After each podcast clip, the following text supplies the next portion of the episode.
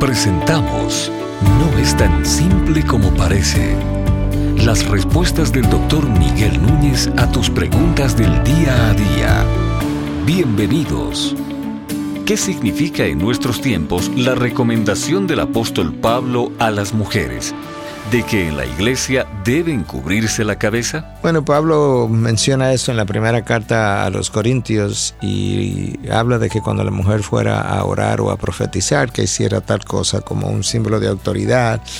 Ese es uno de los pasajes que sean más difíciles porque habla de que el texto dice que por causa de los ángeles que se cubra la cabeza y lleve ese símbolo como de autoridad sobre, sobre ella.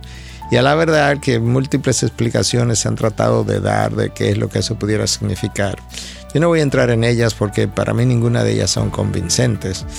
Lo que sí está como más o menos claro para nosotros, que eso tenía algo que ver con algo cultural, entendemos nosotros, coyuntural de ese momento, porque no hay nada parecido en toda la Biblia para algo como esto, ni en el Antiguo Testamento ni en el Nuevo. Entonces, ¿cómo es que aparece en la carta a los Corintios?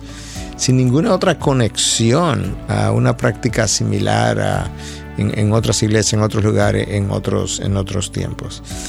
Quizás lo que, lo que el gesto estaba simbolizando es que la mujer eh, no es autónoma en el, en el ámbito de la iglesia, sino que está bajo sujeción de autoridad. Y en esa cultura quizás el velo era un símbolo externo de sumisión a esa, esa autoridad. Como sería, por ejemplo, en nuestra cultura eh, un anillo de, matrimonio. Eh, cuando tú ves una mujer sin su anillo de matrimonio, muchos hombres, bueno, piensan que ella no es casada, incluso se atreverían como a abordarla y ante cualquier cuestionamiento, algunos de ellos yo creo que dirían, ah, bueno, fue que te vi sin anillo y pensé que no estaba casada. Verso cuando tú ves a una mujer que tiene un anillo que simboliza que está casada, como que eso es un símbolo de, de autoridad. Ah, sin embargo, habiendo dicho eso, sabemos que en algunas denominaciones todas las mujeres se cubren para ir a la iglesia atendiendo a este principio del apóstol Pablo. En otras denominaciones se ha dejado la práctica como abierta a la conciencia de cada cual. Yo sé, por ejemplo, que R.C. Sproul, uno de nuestros teólogos contemporáneos, que acaba de morir en diciembre del año pasado, él siempre decía que en su iglesia su esposa era la única mujer que se cubría la cabeza, como que usaba un velo, eh, entendiendo que eso no era simplemente algo cultural. Y aunque yo creo que él mismo estaba consciente de que no entendía por completo qué es, estas, qué es esta recomendación de que por causa de los ángeles se cubran la cabeza a la hora de hablar o profetizar, ah, aunque él no lo entendía por completo, yo creo que él decidió o ellos decidieron que su esposa sí lo llevara como una forma de simbolizar que ellos estaban sometiendo a todo lo que está en la palabra independientemente de que yo lo pueda entender o no entender. Ah, en nuestra iglesia las mujeres no se cubren la cabeza con un velo.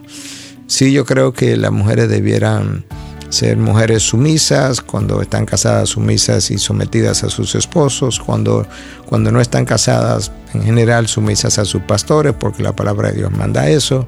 Y creo que a la hora de intervenir en la iglesia, pues también deben hacerlo con mansedumbre, como una manera de expresar que aunque pues, supongamos que hay una reunión de asamblea o algo así, como una manera de expresar de que ellos, ellas entienden que aunque tienen el, mismo voz y voto que otros de conversar, de hablar, de expresar su opinión, que también ellos tienen un llamado en la palabra de Dios a someterse al liderazgo de su iglesia. Y ya como cada iglesia quiera representar eso, bueno, ya eso podría variar. Pero esa es mi, mi opinión en cuanto a esta práctica. No es tan simple como parece.